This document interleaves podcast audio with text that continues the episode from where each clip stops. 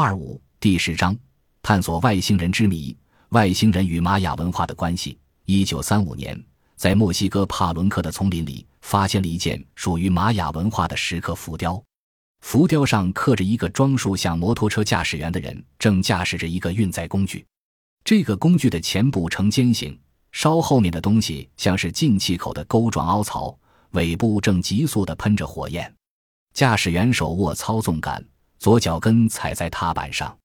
座舱与后轮隔开，可以看见里面排列整齐的箱子、环状物、尖状物与螺旋状物。到了八十年代中期。一个美国宇航员参观帕伦克的玛雅文化遗址时，看到了这个浮雕，不禁大吃一惊。这浮雕上刻绘的，不正是一个宇航员吗？消息一传开，立即轰动了考古界和航天界。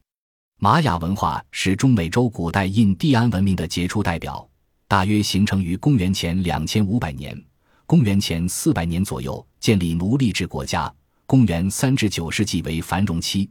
十五世纪以后衰落，最后被西班牙殖民者毁灭。公元元年前后，玛雅人独立创造了象形文字。他们通过长期观测天象，掌握了日食周期和日、月、金星等的运行规律，制定出了精确的历法。他们还精通雕塑与建筑，创造出了一座座雄伟壮观的金字塔，将玛雅文化推向了高峰。这些金字塔分布在墨西哥。危地马拉和洪都拉斯等国，其中以墨西哥的太阳金字塔、月亮金字塔和库库尔坎金字塔最为有名。这三座金字塔，单从名字上看，就明显让人感到与天文学有关。玛雅人的金字塔除了作为神坛具有祭祀功能外，也是天文观测台。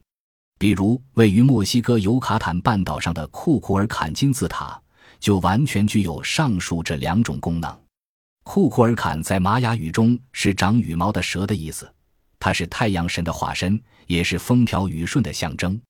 金字塔高三十米，呈阶梯形，分九层，顶上建有一座神庙。塔的四面都有宽阔的石阶，往上直抵神庙。石阶两旁有一百三十五米高的浮墙。朝北的两堵下端雕刻着一个巨大的长羽毛的蛇头。每当春分和秋分之际，太阳西斜时，北面浮墙上的光照部分的棱角渐趋分明，其阴影从上至下由笔直的变为波浪形，犹如一条大蛇从塔顶游向大地。墙壁上还依次形成一列七个等腰三角形的光影，就像蛇背上的花纹。这就是尤卡坦半岛上的奇特景观——光影蛇形。玛雅人把它看作是羽蛇神降临人间，是来帮助他们耕耘与收获的。由此可见，金字塔在玛雅人那里既是宗教圣地，也是天文观测中心。除了金字塔之外，玛雅人还修筑了一些纯粹用来观测天象的建筑。在库库尔坎金字塔的南边，还有一个圆形建筑。这是世界上最古老的专业天文台，里面有一座悬梯直通最顶部的观测台，圆形的屋顶开有观测星体的窗口。每当夜幕降临，从这里便可看到满天的繁星。